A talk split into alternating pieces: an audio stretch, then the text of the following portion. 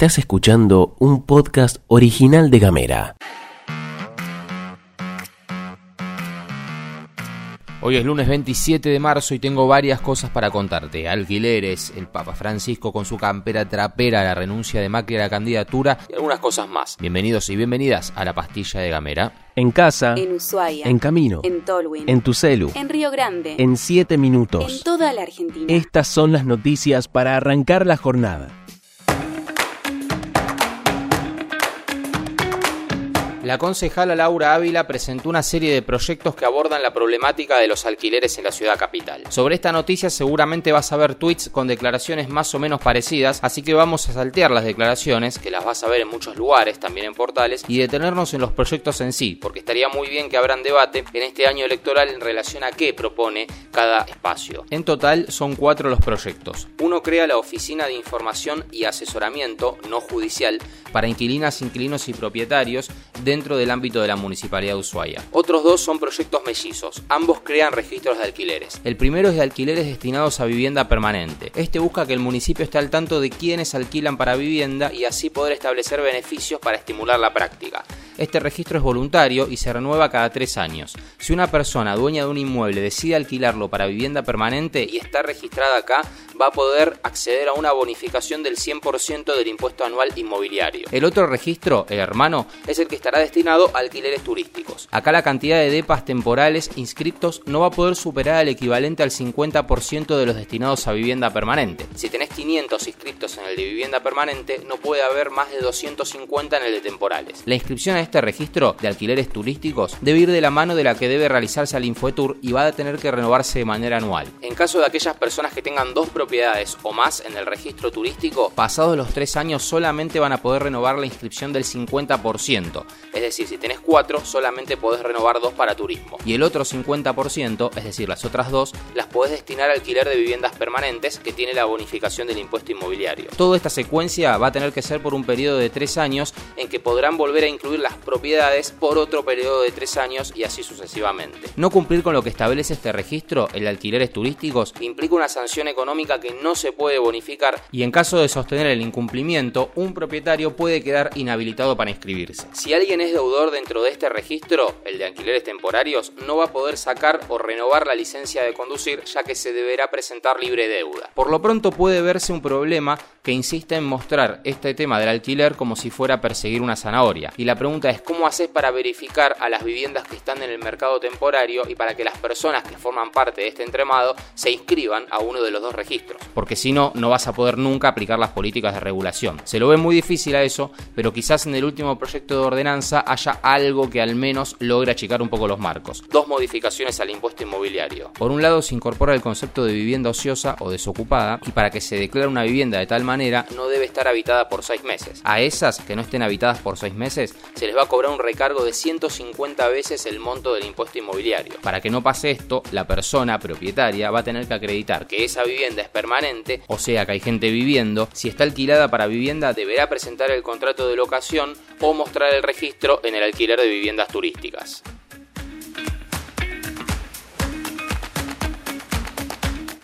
Nos vamos a Río Grande porque en el Club San Martín este fin de semana se llevó adelante un acto calificado como multitudinario y presentado en conmemoración por el Día del Niño por Nacer. Allí leyeron un documento en el que afirmaron que la ley del aborto voluntario es injusta, ya que propició en todo el país más de 132.000 abortos quirúrgicos, que definieron como 132.000 argentinos menos a través de nuestros impuestos.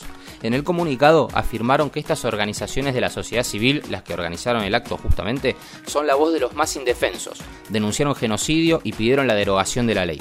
La convocatoria fue hecha a partir de la autodenominada Mesa Provida Río Grande, compuesta por diferentes fundaciones, por la Acción Católica, agrupaciones de abogados y otras de médicos y profesionales de la salud. A mediados del año pasado se publicó en gamera.com.ar una nota firmada por Tatiana Tejada y Ayelen Martínez, integrantes de la hoguera, donde afirmaban que en el Hospital Regional de Río Grande el total de médicos y médicas del servicio de tocoginecología son objetores de conciencia. En el caso de ser necesaria una intervención quirúrgica, deben trasladar a la persona usuaria Esto se plantea como una trampa al sistema, porque de alguna manera se realiza la práctica en la provincia, pero para acceder a lo contemplado por la ley se termina necesitando una derivación y un traslado que implica costos, implica tiempo, lo que puede generar obstáculos que impidan la plena aplicación de una ley que hoy en la Argentina está vigente.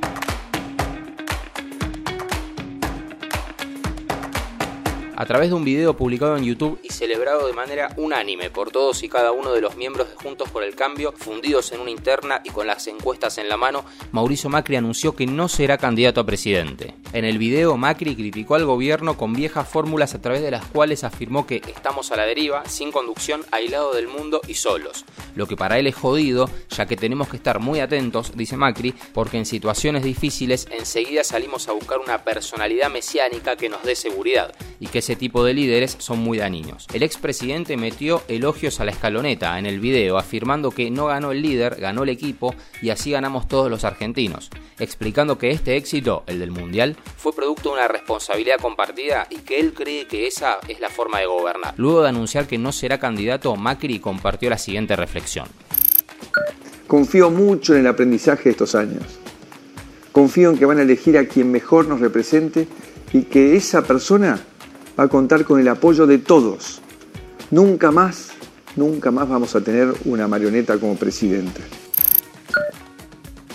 Seguramente este fin de semana te cruzaste en redes sociales una foto del Papa Francisco con un camperón color blanco papa, pero raro, de plumas, desentonando con el dress code habitual del heredero de Pedro y el gerente general de la Iglesia Católica. Lo cierto es que se dio a conocer que esa fotografía es falsa y fue generada por una inteligencia artificial, algo que se nota, pero no en un pantallazo, sino mirando bien los detalles, o sea que puede pasar de largo tranquilamente. La foto la vamos a publicar en arroba gamera tdf. Obviamente, esto generó distintas reacciones, sorpresa, risa y la continuidad del debate que ya está instalado. ¿Cuáles son los límites que puede alcanzar la inteligencia artificial y cuál será la complejidad que tendrá diferenciar contenidos reales de los generados con esta tecnología? Desde este informativo consultamos a Claudio Conejero, programador y amplio conocedor de estos temas. Él nos explicó que si comparamos el desarrollo actual de la inteligencia artificial con el desarrollo de la aviación, por ejemplo, los avances en inteligencia artificial que conocemos hoy se asemejan a los primeros pasos dados por los hermanos Wright en el área de la aviación. Es decir, está todo por desarrollar. En línea con ese debate se van desarrollando diferentes formas de contrarrestar lo que se presume un futuro en el que cada vez será más difícil distinguir entre algo real y algo fake, o algo generado por una persona o por una inteligencia artificial.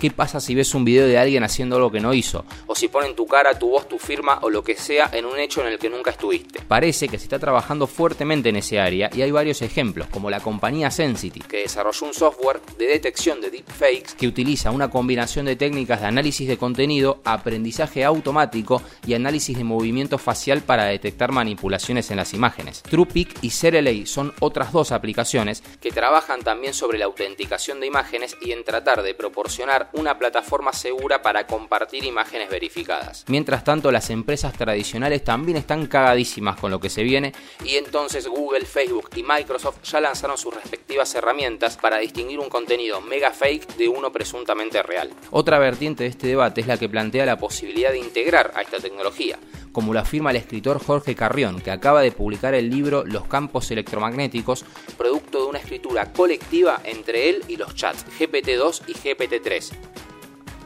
Mandanos un mensaje de WhatsApp al 549-2901-502990. Recibí nuestros contenidos en tu celular y hablemos distinto.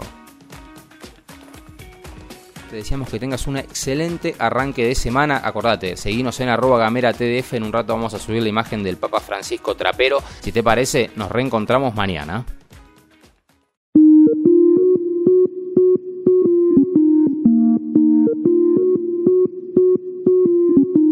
Estás escuchando un podcast original de Gamera.